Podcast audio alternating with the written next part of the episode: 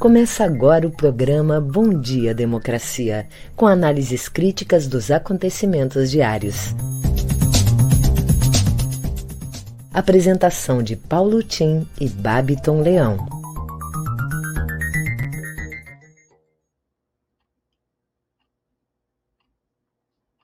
Bom dia, democracia. Bom dia, democratas de todos os quadrantes do Brasil. Bom dia, seguidores, telenautas, internautas. Bom dia, colegas de trabalho.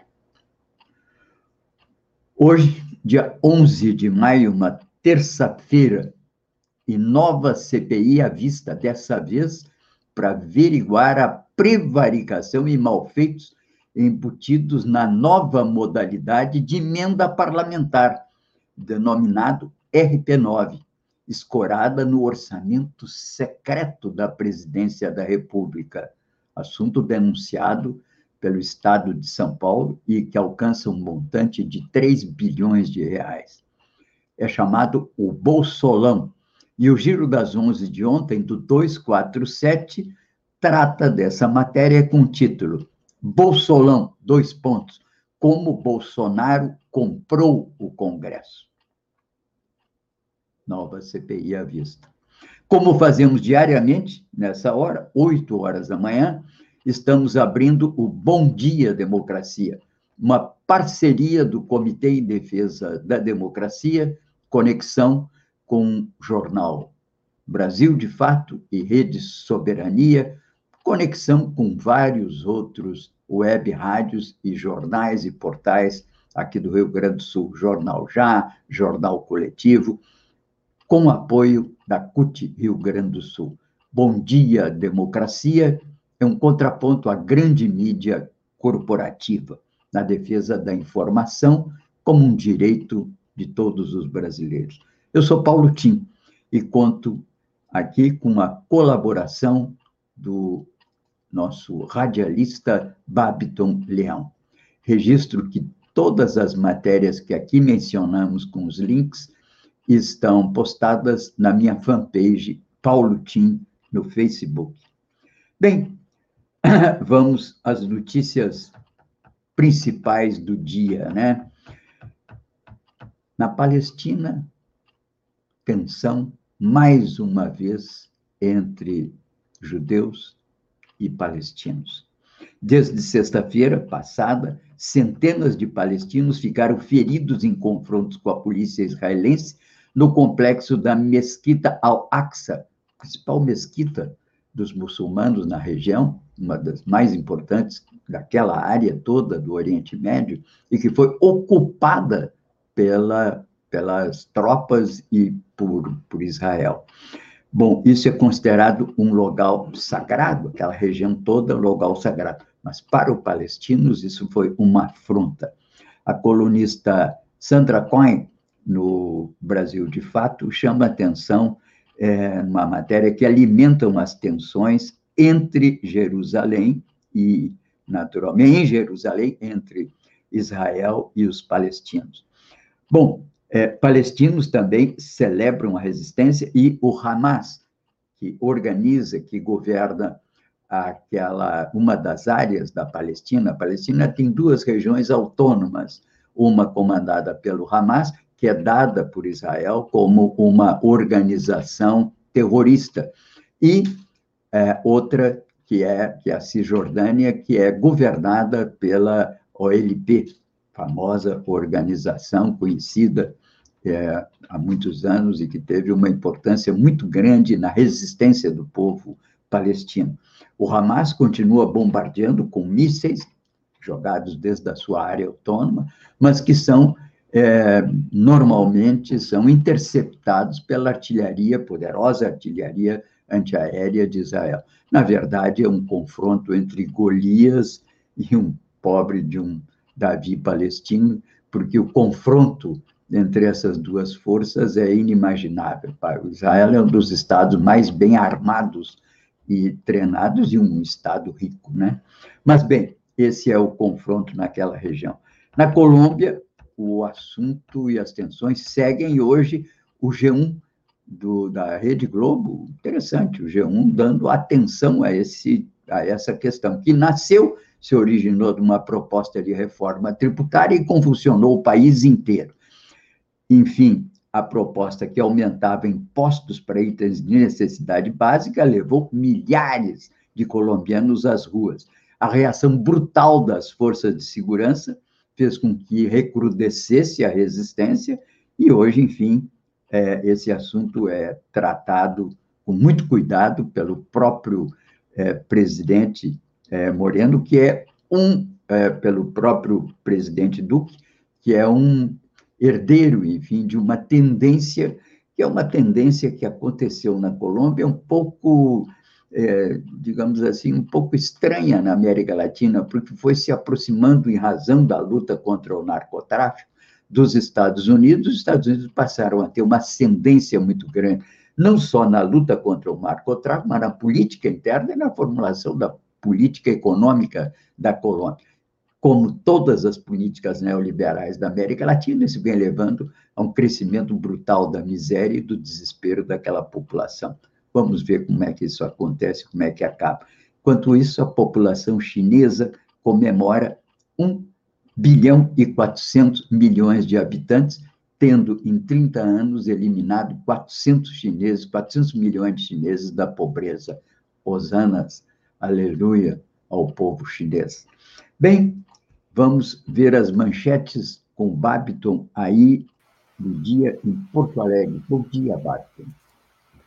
Bom dia, democracia. Bom dia, Paulo Tim. E bom dia para toda a nossa audiência. Trago agora algumas das principais manchetes do dia. No G1, o Brasil registrou 1.018 mortes por Covid-19 nas últimas 24 horas, totalizando 423.436 óbitos desde o início da pandemia. CPI vai questionar negociações de Araújo para garantir cloroquina. Estados Unidos autorizam vacinas da Pfizer para adolescentes a partir de 12 anos. CNN Brasil. STF dá prazo para Anvisa explicar o que falta para análise de Sputnik. Anvisa quer rever decisão de vacinar grávidas. Saúde analisa o pedido. Estadão.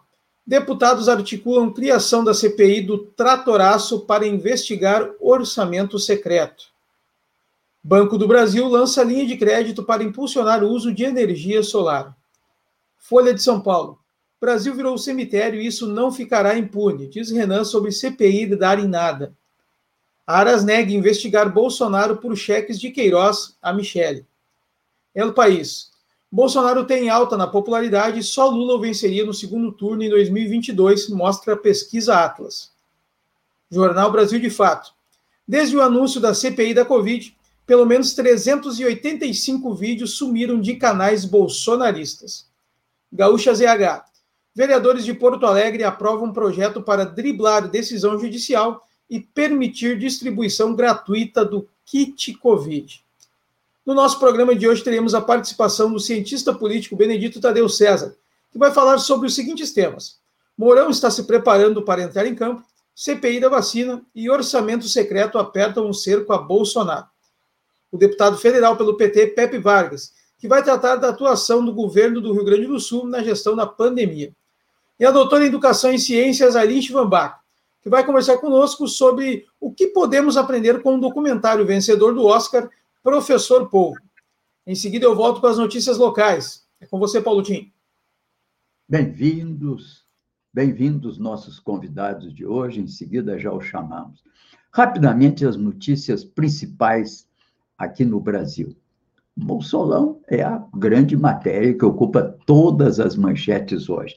CPI da Covid abre a semana com o Torres, Torre diretor da Anvisa, teremos o Weingarten, e dizem as fontes que o nosso general está fazendo o possível para escapar da ida à CPI.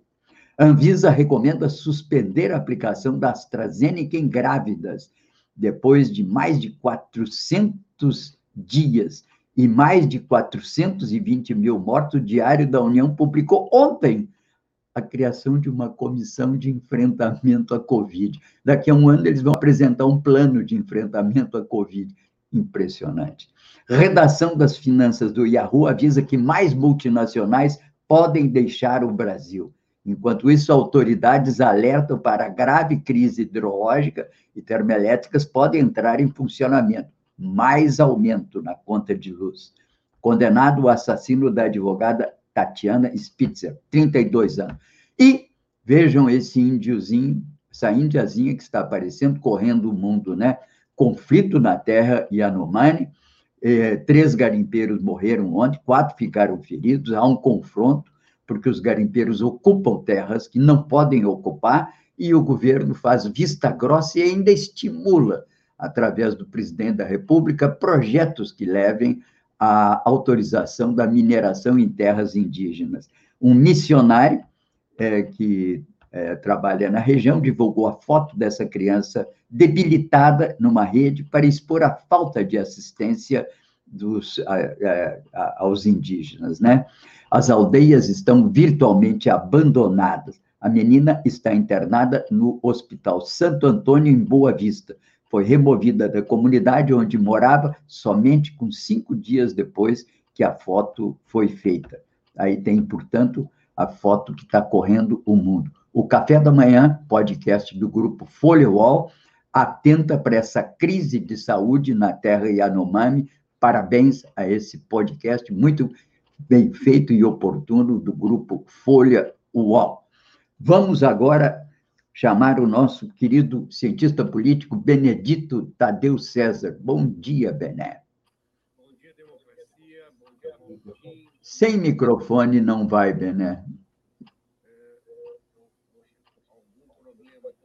Estamos aguardando, o Benedito está entrando no ar, está com um probleminha ali no seu equipamento. Estamos sem o seu som, Benedito. Pode entrar daqui a pouco de novo, então, entende? Enquanto isso, o Brasil registra 1.018 mortes por Covid e chega, então, a 423.400 é, óbitos pela pandemia, com uma média móvel acima de 2 mil. Chegamos ao que a gente chama de platô um platô que nessa segunda onda está bem mais alto do que na primeira onda. E chama a atenção mais uma vez que os infectologistas, doutora Dalcomo principalmente, é, dizendo que podemos entrar no Brasil numa terceira onda se não tomarmos os cuidados necessários para o afastamento sanitário da população. Essa é a situação que estamos vivendo. E o, Be o Benedito entrou? Estamos aguardando aqui a entrada do Benedito, mas continua sem som, Benedito. Não. Continua sem som. Benedito lá, nosso Sempre, eu sempre Bom, digo, agora... bom dia, agora deu. Bom mais dia, bom dia. Mais bom vale dia, democracia. Do que o mal, do que o, né, o que o tranco da estrada eletrônica. Vamos lá, bom dia, Bené. Vamos lá, bom dia, bom dia, democracia, bom dia, Paulo Tim, bom dia, Gilmar, Babiton, ouvintes e internautas. Olha, é... ontem o vice-governador, vice-presidente da República, Hamilton Mourão, deu uma entrevista ao portal UOL e tudo né, é, é, que ele falou é, caminha no sentido de que é, ele percebe que há uma, um desgaste muito grande né, do presidente Bolsonaro. Ele evita né, se colocar em campo é, disponível né, para assumir a presidência no caso do impedimento de Bolsonaro, mas ele dá sinais né, de que a mosca azul, né, se não picou, está rondando, está tá sobrevoando. Tá? Ele, ele chega a dizer que Bolsonaro não o quer né, numa candidatura, é, numa segunda candidatura. Tá? E diz que ele, inquirido se ele vai se candidatar a governador ou a senador, né, ele disse que a prioridade é o, é o governo. É, a gente sabe que não existe impeachment sem combinar antes com o vice. Né? É, se o vice não entrar na conspiração, não ocorre o impeachment, porque é, ele precisa, pelo menos, dar um sinal verde. Com os escândalos todos avançando, eu não vou dizer que é, Hamilton Mourão né, já está de, de chuteiras né, para entrar em campo, mas ele começa a calçar as meias. Tá? Isso não quer dizer que, que o impeachment vai ocorrer. Eu tenho sérias dúvidas né, dessa possibilidade. Acho que é, há, né, e depois eu vou comentar aí o, a questão do orçamento secreto, mas é, há uma, há uma, uma sólida base parlamentar né, comprada a, a muito recurso público. Então, dificilmente né, haverá uma, uma progressão é, né, na, na, numa, numa ação institucional para barrar os descalabros da presidência da República. Mas é, a gente sempre afirma isso, né? A política ela é sempre muito dinâmica, as coisas é, às vezes tomam uma progressão que a gente não consegue imaginar, às vezes 48 horas, uma semana antes. Então é bom que a gente fique de olho para ver, acompanhando os fatos e vamos ver até onde vai essa CPI, vamos ver se se instala a CPI do tratoraço e aí as coisas podem mudar de rumo. Por enquanto é isso, é, Tim. É isso que você diz, é difícil prever, né? Conta-se que é, na noite em que foi proclamada a República, foi Barbosa, que não era republicano, né? Nem imaginava que isso acontecesse, embora depois venha ter um papel muito grande até na redação da Constituição. É, não teve vez como candidato a presidente, mas que ele nem falava, estava tratando de problemas do Código Civil, ou coisa assim. É, é, mesmo atento e inteligente como ele era, não percebeu o que estava acontecendo naquele dia. Mas esse é um assunto para outras eras. Eu queria chamar a atenção antes de passar aqui para o Babiton, é, do massacre do Jacarezinho. Isso aí está dando pano para manga e já tem deputado no Rio de Janeiro pedindo o impeachment do governador Castro do Rio de Janeiro. O Brasil, de fato, merece aqui um, um louvor pela maneira como vem cobrindo a questão do massacre do Jacarezinho, como 247 também, um artigo mostra que o governador é o culpado. E um artigo interessante publicado hoje diz que no governo do Brizola, no Rio, o Brizola manifestou contrariedade às ações policiais violentas nas comunidades naqueles anos 80. E ele exigia, inclusive, que se parasse de chamar os moradores de elemento ou de meliantes. Eu me lembro que estava junto com ele no Palácio Guanabara, exigia que se chamasse de cidadão. Também diz o Ministério, diz o Brasil de fato, Ministério Público tem razões, tem, diz o Ministério Público, tem, diz uma matéria, um conselheiro da OAB, André Lozano Andrade, Ministério Público tem as mãos sujas de sangue do Jacarezinho. Moradores do Jacarezinho também protestam após a operação e fizeram ao longo da noite de 6 para 7 um novo ato e pretendem continuar em mobilização permanente. E vejam, o próprio ministro Faquim do Supremo Tribunal Federal também chama atenção e diz que vê indícios de aspas, execução arbitrária no Jacarezinho e pede investigações da, da Procuradoria-Geral da República. Supremo colocou em pauta a PDF das favelas para definir excepcionalidade das operações policiais. O pedido de impeachment do governador se baseia exatamente no descumprimento da determinação do Supremo com relação a intervenções policiais nas favelas. Esse assunto repercutiu no mundo inteiro e estamos aqui aguardando os acontecimentos, né? Bom, temos aqui é, o Babiton. É, vou pedir ao Babiton, tens alguma coisa aí, Babiton, hoje para nos falar sobre o boletim coronavírus, Babiton? Temos sim, Paulotinho. Vamos trazer hoje o painel saúde da Transparência Covid-19, disponibilizado pela Prefeitura da capital. Foi atualizado ontem, às 18 horas e 10 minutos. Uh, no momento, leitos adultos na capital, temos 972, destes 84,09% em ocupação. Confirmados com Covid-19, 383 pessoas. Os números estão bem baixos. Casos confirmados até o momento na capital, 142.987, 4.493 óbitos. Quem está nos assistindo por vídeo pode ver aqui os gráficos e, e, ter a noção que está baixando muito, né? O gráfico vem baixando no dia 28 de abril, eram 559 leitos de UTIs ocupados e ontem fechou em 383.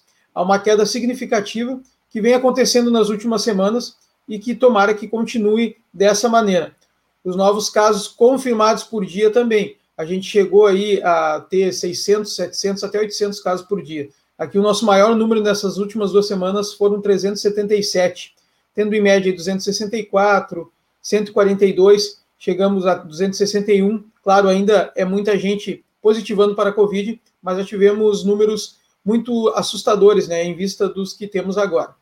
E novos óbitos por dia, também estava um número bem mais baixo. A gente já chegou a ter 30, 40, agora está em média de 13. Aqui no dia 3 de maio tivemos seis óbitos, no dia no dia 5 de maio, 13 óbitos, perdão, e no dia 3 de maio, 6 óbitos. No dia 8 de maio, 2 óbitos, e ontem, um óbito apenas.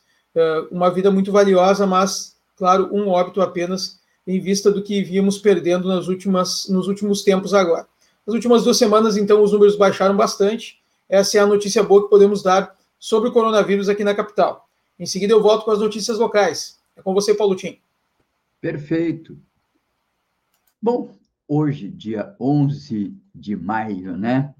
E assinalamos sempre com pesar e muita saudade o falecimento de Antônio Cândido, um dos grandes intelectuais brasileiros, socialista, participou, inclusive, da fundação do PT, quando a sua fundação, e ele, contribuição imensa, trabalhou sobre vários temas, sobretudo para o entendimento, para a interpretação do caipira na vida brasileira. Documentário da TV Cultura publicou recentemente uma longa história sobre a trajetória de Antônio Cândido, que mostra esse intelectual no, na sua é, no seu trabalho, né?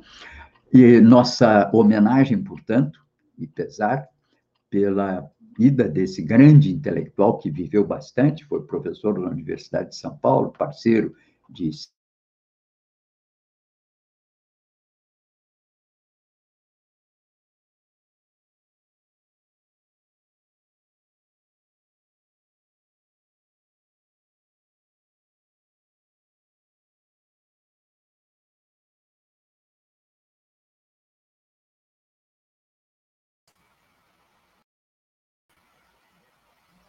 Tivemos então o Paulotinho está travado, né? Problemas técnicos que a gente a gente sempre enfrenta, como ele diz, os trancos da vida virtual. Então vou aproveitar aqui para a gente seguir com a nossa programação. Vou trazer, claro, as notícias locais. Já vou aproveitar a deixa do Paulo Tim e vamos já atropelando e trazendo as notícias locais com as notícias, claro, dos nossos parceiros matinal. MPF sugere perda de controle do governo com novo modelo de distanciamento. O novo modelo de distanciamento teve apenas o seu resumo apresentado pelo governo do Rio Grande do Sul e já é visto com reservas pelo Ministério Público Federal.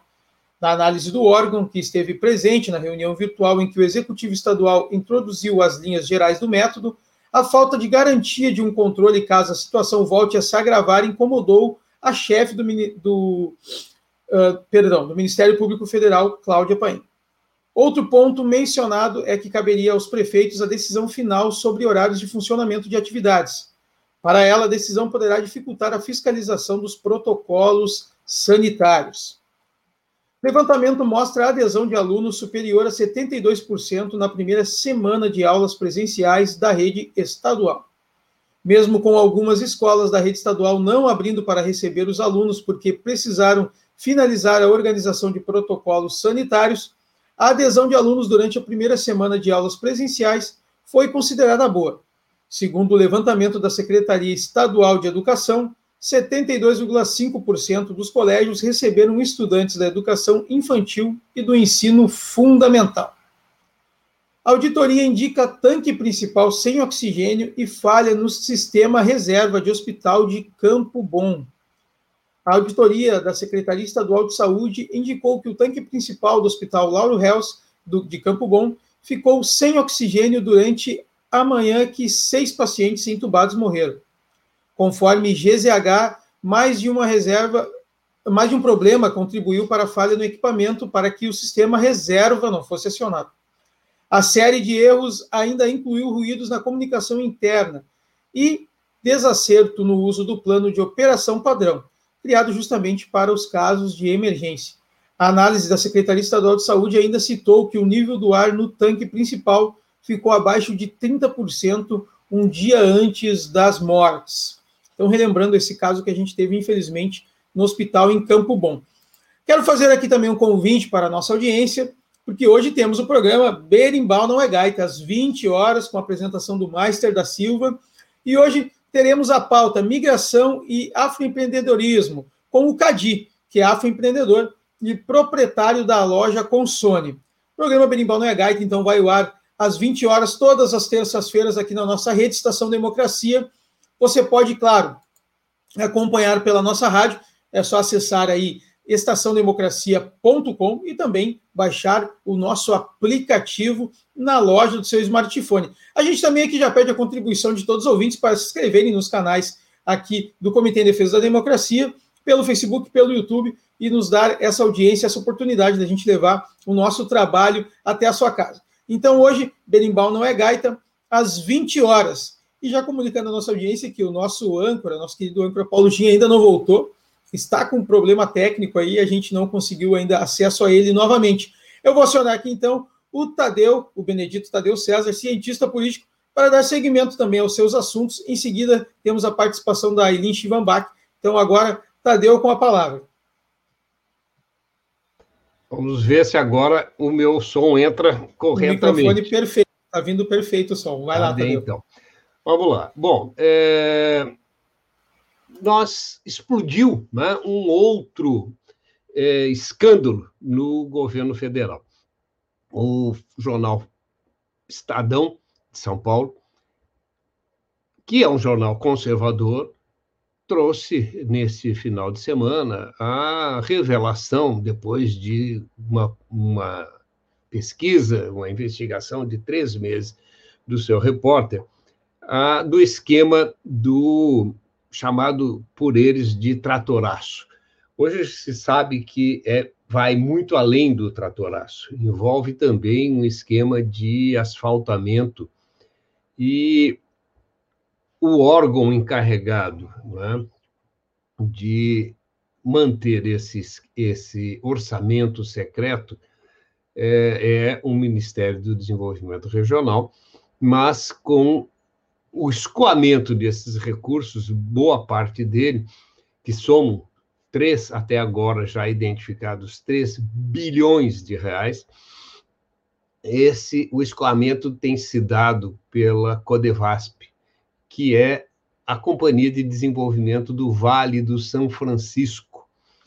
É, é, o Vale do São Francisco, como se sabe, fica é, no Nordeste brasileiro, é, a região onde, por onde passa né, o Rio São Francisco e que, através dessa, dessa empresa estatal, né, desse órgão estatal, a Codevasp, teve um desenvolvimento significativo nas últimas décadas, né, porque ela é encarregada, bom, do desenvolvimento urbano e rural com obras de irrigação, de incentivo à produção, né? e é, mas passou a ser utilizada no governo Bolsonaro para escoar verbas, não só para essa região, mas também para regiões que vão, inclusive, né, que vão do Pará ao Paraná, tá? e que é, fogem completamente ao seu escopo né, de, de trabalho. Muitos dos recursos, como é que funciona o esquema? Né? Os deputados da base governista anunciam que conseguiram verba para tal ou qual local. E é, que conseguiram verba, não, que vai sair uma obra em tal ou qual local. Aí o governo federal, através dessa dessas verbas secretas alocadas no Ministério, é, libera o recurso para essas atividades. Atividades que é, têm um custo, muitas vezes mais do que 200% do valor de mercado. Tratores que custam cento e tantos mil são adquiridos por mais de 200 mil obras de asfaltamento é, extremamente superfaturadas. O Merval Pereira, ó oh, Merval Pereira, é, no Globo, tem é, caracterizado essa, essa, esse, esses acontecimentos, esse desvio, ao famoso caso que ocorreu no início dos anos 90, chamado dos anões do orçamento. Eles superfaturavam obras, é, destinavam recursos né, para essas obras superfaturadas e embolsavam esses recursos. Isso se dava no âmbito da comissão mista do orçamento na Câmara e no Senado. Tudo indica, e isso consta nos, nas matérias do Estadão e do Globo, não sou eu que estou dizendo, que o esquema atual é capitaneado diretamente pelo gabinete da presidência da República. Ou seja, o superfaturamento é destinado né, a, os deputados ganham né, recursos para suas bases eleitorais, com isso votam no governo, e aquilo que é usado né, é, em é, o recurso que é usado, que é liberado a mais, vai para um outro caixa, que tudo indica é, tem como titular o atual presidente da República. A coisa está ficando feia, mas como parece que Bolsonaro é o queridinho né, das elites brasileiras, dificilmente isso chegará a algo. É contigo, Paulo Tim. É o Bolsolão em curso. É o Bolsolão. Isso aí vai dar CPI, vai dar problema, enfim. É, por mais que se pretenda, é, não é blindado, o presidente tem pontos fracos e tem pontos fracos no calcanhar de Aquiles que apareceu agora aí exatamente no Bolsolão. Bem, lembro que a gente tem falado muito aqui no nosso programa contra esse instituto, essa coisa aí, que se chama emendas parlamentares. Começa assim: ah, o deputado quer um dinheirinho lá para uma obra lá da sua cidade. Acabou no bolsolão, acabou em escândalo. O papel do deputado é fazer leis, fiscalizar o executivo e representar os seus eleitores dentro do sistema que é o sistema representativo não está o dia aplicar recursos para as suas comunidades. Essa não é uma função do legislativo. Isso é uma jabuticaba que vai se transformar num câncer e acaba comprometendo todo o sistema de poderes da, da, da, da República. Portanto, o Bolsolão, em marcha, vai trazer à tona a crítica que devemos fazer a esse instituto, que é um instituto, que é um privilégio dos deputados, que os tornam mais iguais até dos mesmos partidos, entende? Que usam essas verbas, no fundo, no fundo, para cativar seus eleitores, e agora, como ela é concedida no orçamento secreto da presidência, cria-se um vínculo, uma dependência direta à presidência da República. Lamentável, simplesmente lamentável. Aí, Bem, Ah, bem, nós temos ainda aqui, eu queria chamar a atenção, antes de passar para a Eileen, que ainda temos alguns minutos, é, que também celebramos hoje a Batalha de Bororé. Já ouviram falar na Batalha de Bororé? 11 de maio de 1641, uma tentativa frustrada dos bandeirantes. Bandeirantes, heróis ou vilões, vale a pena trabalhar, estudar, entender melhor essa figura que é considerada pelos paulistas como a formadora do espírito paulista, né? Diz o nosso professor Bruno Lima Rocha, professor de Relações Internacionais, e destaco: a Batalha de Bororé e a música em sua homenagem, 11 de maio de 641, o inimigo escravocrata tentou invadir o sagrado território guarani, emboscado nas 11 voltas do Rio dos Pássaros, ou Rio do Sol, que é o Rio Uruguai, as mais de 700 canoas bandeirantes nada puderam diante da astúcia e bravura guaranítica. Na minha modesta opinião, diz o Bruno, essa foi a mais importante data anticolonial no sul do Brasil. Lembro que a ocupação do Rio Grande do Sul se deu pela formação, em 1626, das colônias jesuíticas pelo padre Roque Gonzalez, depois foi morto pelos índios. E esse é o início do processo de ocupação. Nessa época, Espanha e Portugal estavam unidas sob Filipe II, e, portanto, não se pode dizer que era uma invasão desse ou daquele. Mais tarde, isso trará problema. Aí também terá, um século depois, será o palco das guerras guaraníticas que notabilizar o Sepete Araju como herói é, rio-grandense. Portanto, essa área é uma área extremamente delicada. Esse assunto das bandeirantes como heróis ou vilões é um assunto importante para ser tratado.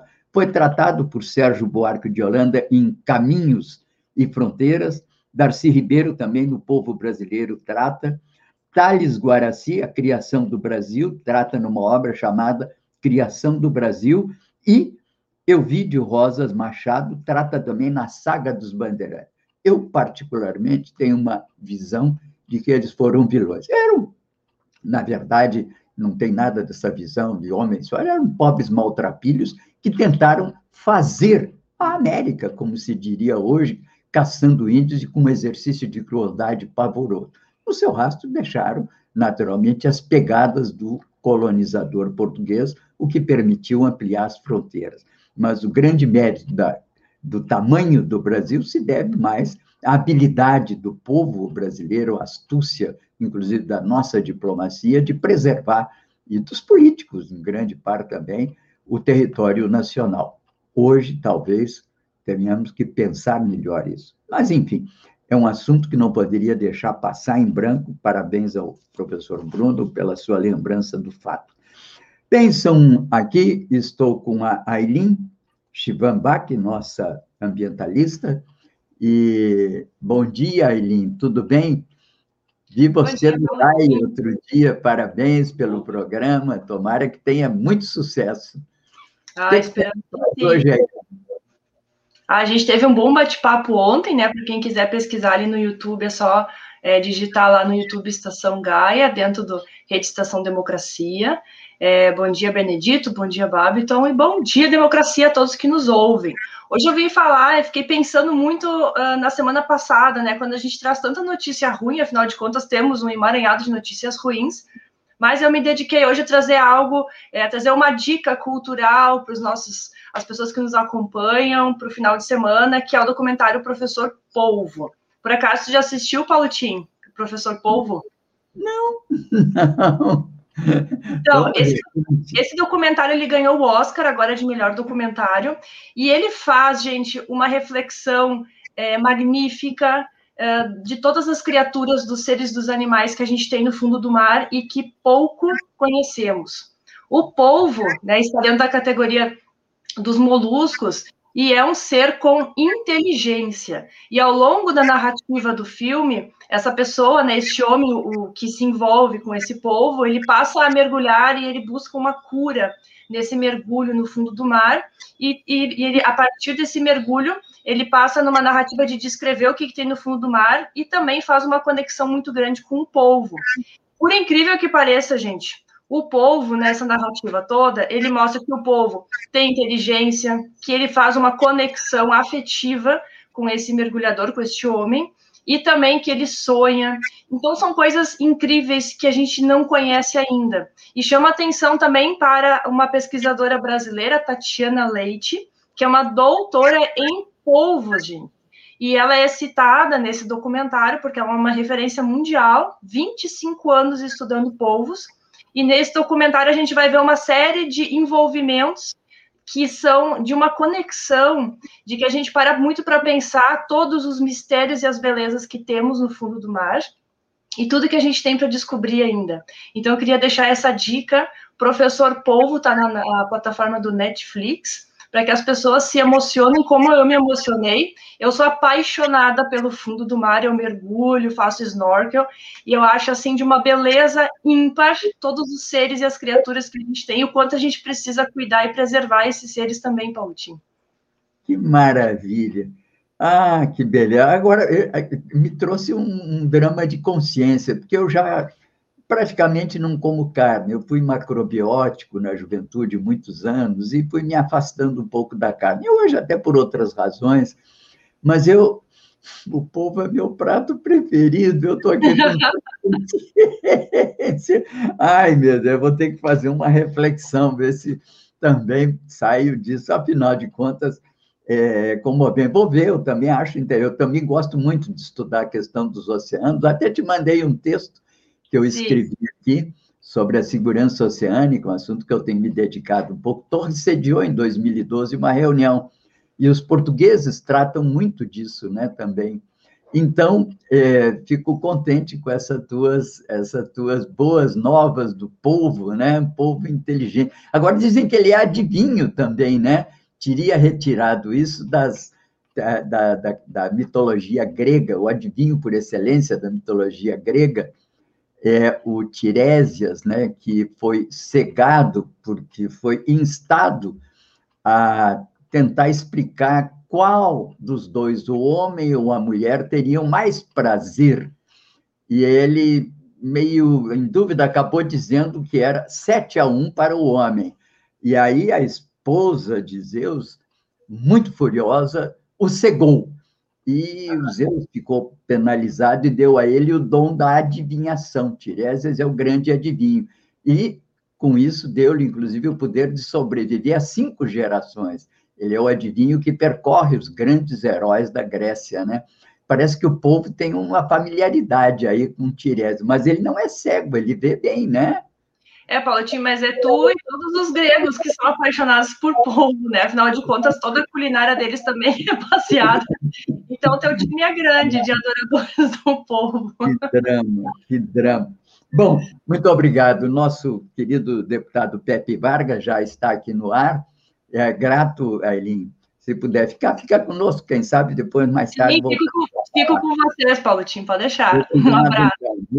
Então, é, é, estamos com o, o, deputado Pepe Vargas no ar, eu o saúdo e pediria ao Benedito, que está aqui conosco, ainda o Benedito não está. Benedito, eu pediria então que você assumisse, apresentasse o deputado e conduzisse com ele esse encontro de hoje.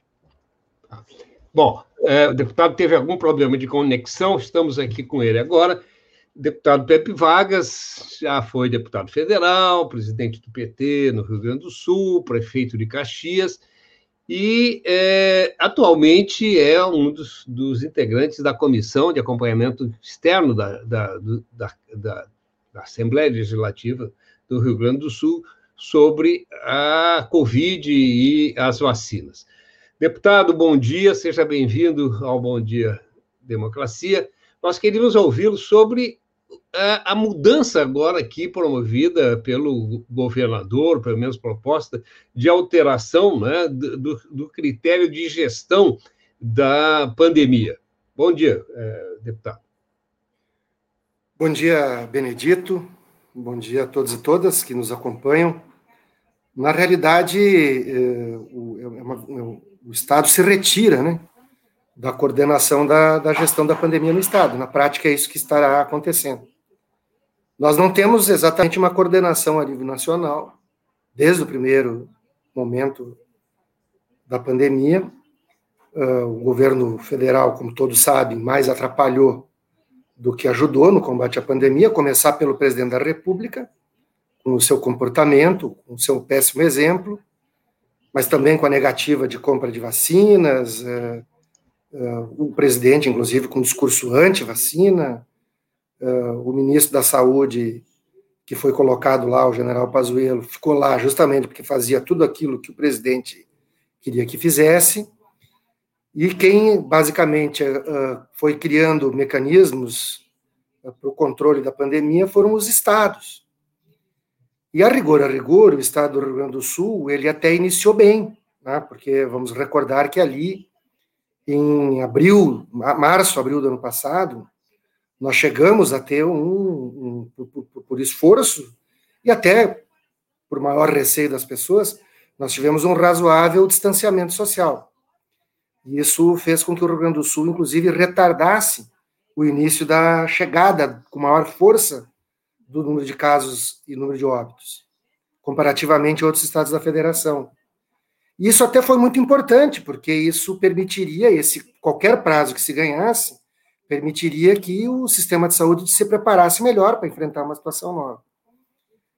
Em maio do ano passado, o governo do estado lançou o tal do modelo de distanciamento social controlado. O modelo tinha problemas, né, porque era muito baseado em eventos críticos, eh, fundamentalmente a taxa de ocupação de leitos UTI, mas aí, para se transformar num grau de restrição mais severa, precisava ter um, um, um percentual muito alto de taxa de ocupação de leito UTI, o que coloca, colocaria em risco um, um, o colapso do sistema de saúde. Em 10 de junho, nós tivemos, não, dia 15 de junho, acho que foi, nós tivemos a primeira vez o registro da bandeira vermelha aqui no Rio Grande do Sul. Estou falando do ano passado, 15 de junho. E logo na sequência, o governo do estado já criou aquela possibilidade das regiões entrarem com recurso. Embora os indicadores diziam que a bandeira era vermelha, que o grau de risco era, era, era, era vermelho, por exemplo, maior risco, os municípios e as regiões podiam entrar com recursos. E depois, na sequência, eles flexibilizaram esse recurso. Ah, se a bandeira é vermelha, o município ou a região pode definir que é laranja. Então, né, colocava um grau de restrição menor, contrário ao que os indicadores e ao que o comitê científico que produziu os indicadores apresentava. Então, na medida em que foi recrudescendo a pandemia no Estado, o Estado foi progressivamente flexibilizando seus protocolos. Até chegar ao ponto, esse ano, quando tivemos um novo recrudescimento, ali a partir de fevereiro e março, final de fevereiro, início e março e abril, enfim, em que é, é, é, o Estado acabou, ao fim, depois de muitos embates, revogando esse sistema de bandeiras, que é o momento que nós nos encontramos, está criando uma coisa no lugar que, na realidade, é a saída do Estado na coordenação. Vai deixar para os municípios. Esta é a leitura, Benedita, que nós estamos fazendo, prezados amigos e amigas, porque o Estado vai definir restrições mínimas obrigatórias, por exemplo, usar máscara. Né?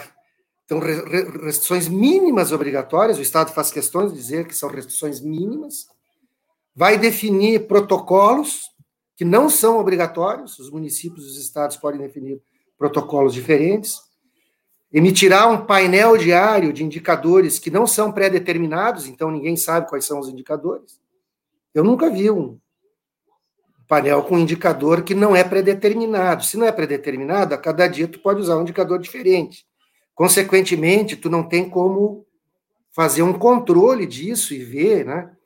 E emitirá, né, o tal do GT saúde do comitê de crise emitirá alertas que o comitê de crise poderá transformar em avisos aos municípios. E os municípios, então, recebendo um aviso de que há um risco maior, os municípios é que dirão ao Estado que medidas tomarão. Então, é uma saída do Estado da coordenação, uh, e é muitíssimo preocupante, porque se a gente for ver as curvas, né, de casos, nós temos um comportamento bem típico. Tem um crescimento, aí começa a ter uma queda, aí estabiliza. Estabiliza num patamar alto, desde o primeiro momento. Isso foi lá em junho, julho do ano passado. Aí em dezembro do ano passado, novembro, dezembro do ano passado, cresceu, cresceu, estabilizou, caiu, estabilizou num patamar mais alto que o patamar anterior. É. Né? É, é, e agora, de novo, cresceu, estabilizou, caiu e está estabilizado num patamar mais alto. Então a gente está numa escadinha, né? Uhum. Estabilizou num patamar alto, a segunda vez o patamar foi mais alto ainda, agora um patamar mais alto ainda. Nós temos um número muito grande de taxa de ocupação de leitos UTI, uma grande circulação de pessoas, grande circulação de pessoas, e o vírus só circula se as pessoas circulam. Então, tudo indica que nós teremos logo ali na frente, novamente, um crescimento no número de casos. O que poderia reverter isso seria a vacinação. Se a vacinação ocorresse de forma rápida, mas infelizmente isso não está acontecendo também. Deputado, o, o que o senhor atribui essa, essa postura errática do governo do Estado? Quer dizer, ele está abrindo mão da, do seu dever de é, coordenar isso, não é? e é, isso seria decorrente de pressões vinda de setores empresariais, vinda dos prefeitos, ou é mesmo uma, uma avaliação, simplesmente uma avaliação incorreta da sua equipe técnica? Não, não. Eu, eu, eu, aliás, o comitê científico que foi constituído lá no início era um comitê científico avalizado, mas uh, progressivamente passou a não ser ouvido, né? Então, as, as decisões têm tido mais caráter político do que técnico. Essas decisões estão sendo tomadas.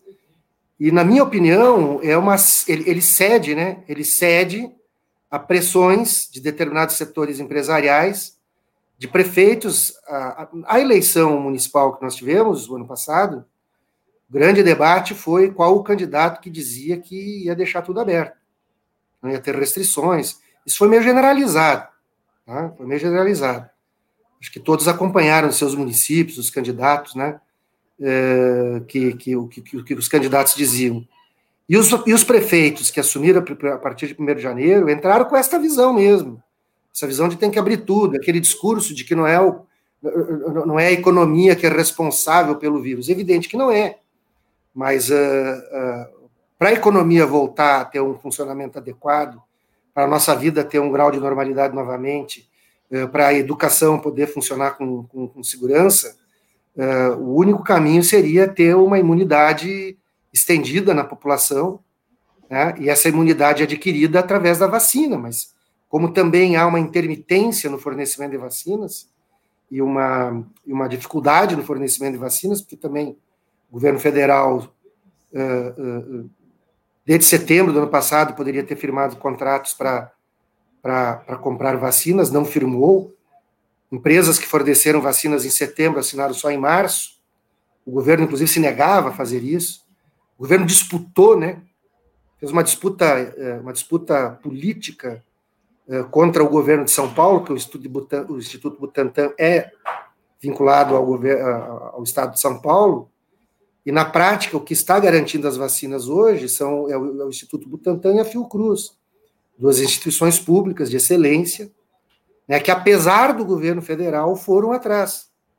O, a, o Fio, a Fiocruz é federal, mas ela goza de autonomia administrativa, científica, né, a, a financeira, uma vez tendo seu orçamento, ela, ela, ela executa isso. É, porque a postura do governo sempre foi essa postura de negar. Aliás, o Bolsonaro defende a ideia da imunidade de rebanho. Ou seja, as pessoas vão, no momento que tanta gente se contaminou, já tem ah, muitas pessoas com anticorpos, então daí a pandemia cede. Isso não aconteceu em lugar nenhum do mundo, mas ele, mas ele continua achando isso. Né? Então, o, o, é, muito, é muito grave, parece que há assim, uma condescendência com a ideia de que tem mortes evitáveis, tem um patamar de tolerância a mortes evitáveis. Né? Parece que é por aí que nós caminhamos. Tá, o nosso tempo está estourado. É, eu te convido, por favor, a retornar semana que vem, para que a gente possa aprofundar as possibilidades de é, atendimento no plano né, é, econômico para a população vulnerável e também para os empresários. A gente sabe que há dificuldades com o Estado, mas há possibilidades que poderiam ter sido realizadas. Não dá para a gente fazer é, comentários sobre essa questão agora, mas fica já combinado que o senhor volta a semana que vem para isso. Agradeço muito a tua participação e, e, passo para o Tim, e, é, mas voltaremos na semana que vem, deputado. Muito obrigado. Ok, bom, bom dia, bom dia, Benedito, bom dia, Tim, bom dia a todos e todas. Tim, hoje é tu que não abriu o microfone. Verdade? Agora tá vendo. É. Opa, tá bem, me pegaste, hein? Então, muito obrigado ao deputado Pepe Vargas, obrigado também à nossa colaboradora Aileen Schwambach, muito obrigado, Bené, muito obrigado, Gilmar, meu colega de trabalho aqui também, e muito obrigado ao Babiton Leão. Vamos aqui, antes de encerrar, chamar a atenção de algumas notas do matinal. Vacina. Pessoas de 40 anos ou mais com comorbidade podem se vacinar hoje em 33 unidades aqui de Porto Alegre.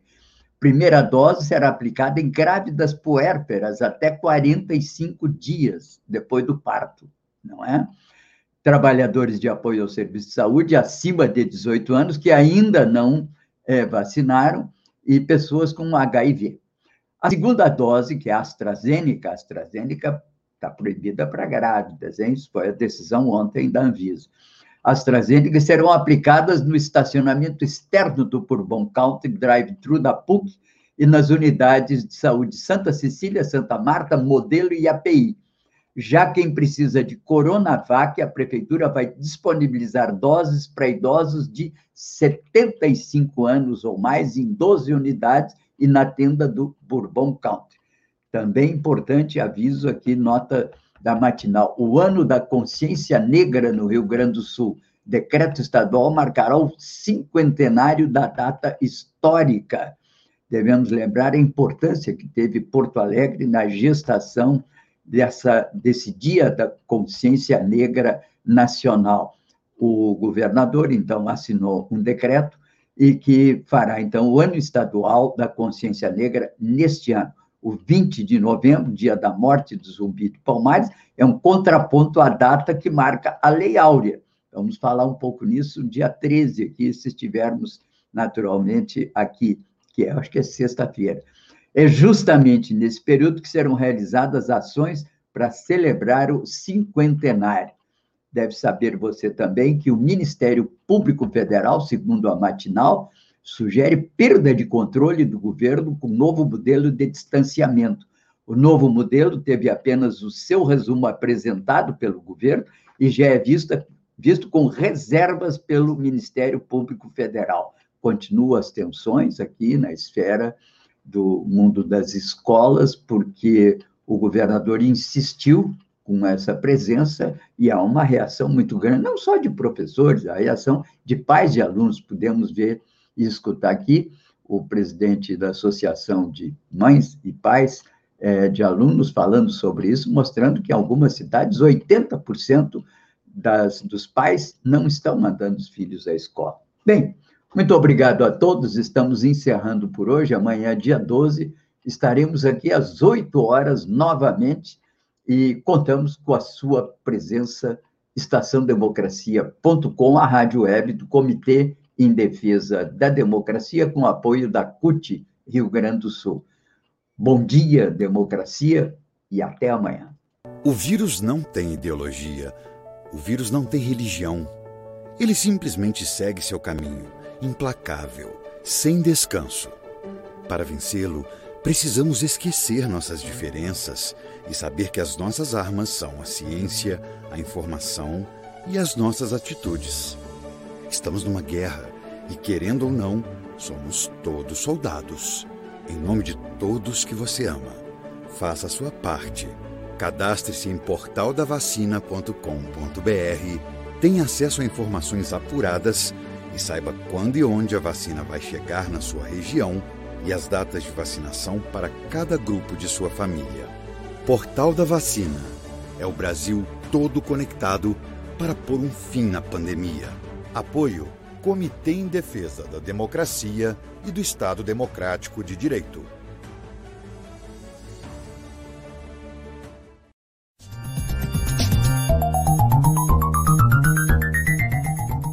Este foi o programa Bom Dia Democracia.